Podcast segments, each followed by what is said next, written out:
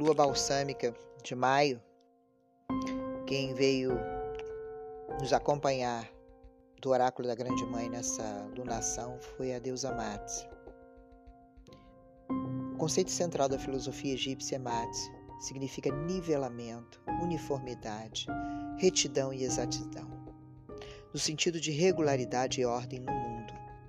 Fluindo disto está o uso filosófico de Mate para significar integridade, retidão, verdade justiça. Em conformidade com Mate, os direitos individuais foram plenamente reconhecidos no Antigo Egito. Matt deu a cada ser humano uma oportunidade de realizar a si mesmo nesta vida e ter esperança por uma futura vida futura.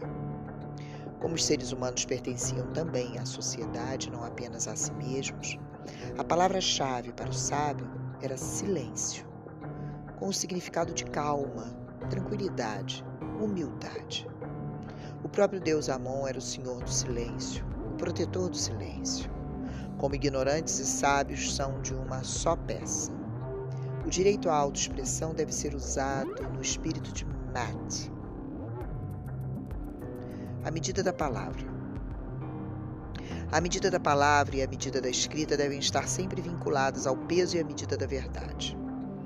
Amen Up, no capítulo 17 do seu livro, fala: Guarda-te de alterar a medida Amen Op 2000. Ele alerta que o mais adequado seria o silêncio, que estaria preparando a palavra e tomando a medida da verdade. O, o silêncio, no sentido filosófico, é uma condição ao esperar a gestão da medida de Matt. Uma analogia seria o parto, feito, dado pela escrita de Toth. O silêncio é característica própria da serenidade. Amenenop, em sua sabedoria, fala que não é ato de mudez, ou seja, deixar de escrever ou falar, mas a serenidade que permite o discernimento de um saber dentro de uma situação das coisas e dos modos. Como nossa força vital K e o coração Ib brigam diante de um desejo. O filósofo fala sobre uma ética de serenidade, uma reflexão silenciosa, nos colocando diante da balança de Matt para medir as coisas, as palavras e agir de uma maneira qual a harmonia interna permaneça intacta. Ele é símbolo de como propor uma filosofia com o uso da barca no sentido do, de bem consigo, e a barca é somente o signo de percorrer o mundo em busca de si. Portanto, o termo mat significa, já citado acima, é referente à palavra balança. E tendo isso em vista, pode ser percebida uma ligação entre a medida da justiça e a medida da sabedoria. Quando Amenenop diz: guarda-te de alterar a medida, o indivíduo torna-se o único responsável pelo seu discernimento da verdade. E dependendo de sua serenidade ética, estará entrando em conflito com a harmonia de si mesmo. Por consequência disso, seu coração também entrará no caos, sendo posteriormente devorado pelo deus Emmet. Mat no livro, no livro do Vira-Luz. No livro dos mortos, encontrado no papiro de Anne, está um feitiço chamado de 42 declarações de pureza. Esse feitiço é composto por confissões feitas, acredita-se, pelo próprio proprietário da tumba. Acreditava-se que quaisquer crimes cometidos contra Matt deveriam ser escritos, visto que poderiam ser perdoados facilmente. Esse ato de limpeza de mais ações era diferente para cada pessoa sendo necessário um importante feitiço para proceder à vida após a morte. A, a terminologia livro dos mortos foi amplamente utilizada pela historiografia, principalmente no século XIX, e ainda circula na mídia e em bibliografias voltadas para o público leigo. Tal terminologia faz alusão ao fato de que os livros eram encontrados junto às múmias. Entretanto, A tradução mais adequada do seu título, na língua egípcia antiga, era o livro do Vir à Luz.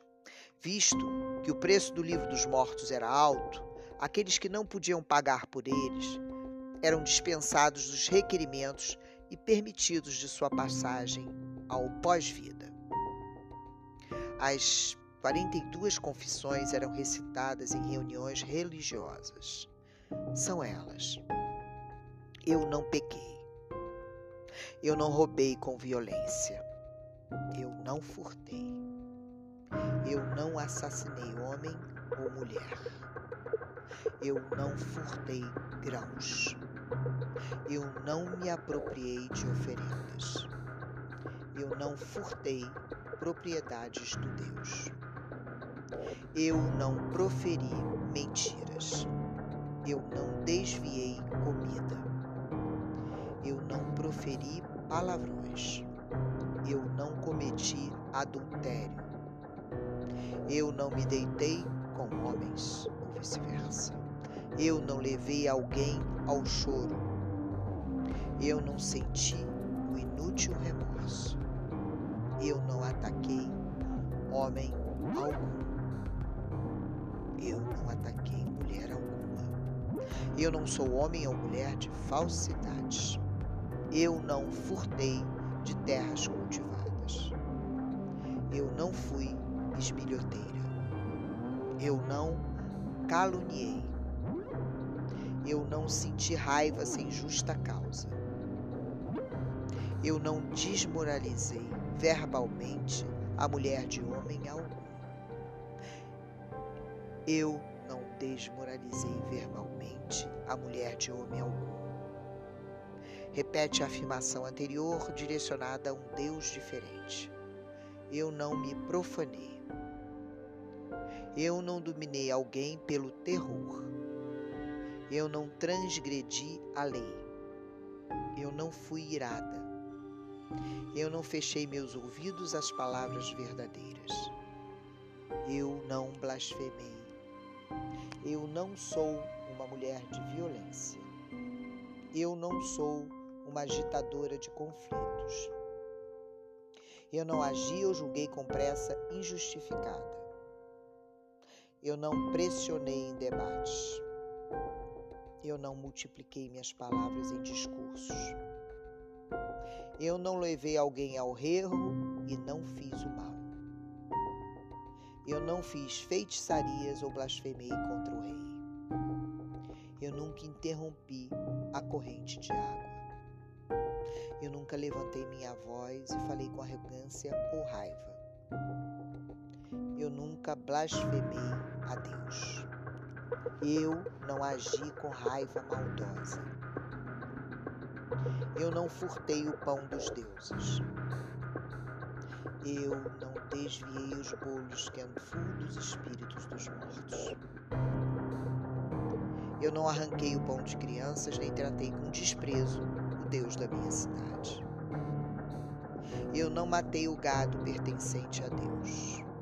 Portanto, a deusa Mate teve grande importância para a sociedade do Antigo Egito, pois a sua relevância mitológica influenciou no entendimento pós-morte falando sobre condutas morais e éticas que deveriam, deveriam ser praticadas em vida, tendo o objetivo de promover uma vida justa e verdadeira, para que os egípcios pudessem alcançar a vida eterna. E você? Que está fazendo com a sua essência, com a sua verdade, com a sua justiça em relação à eternidade da sua vida? Para a lua pulsante deste mesmo ano. Eu sou Carla Gama, buscadora de mim e ativadora em cada uma de vocês da busca de si.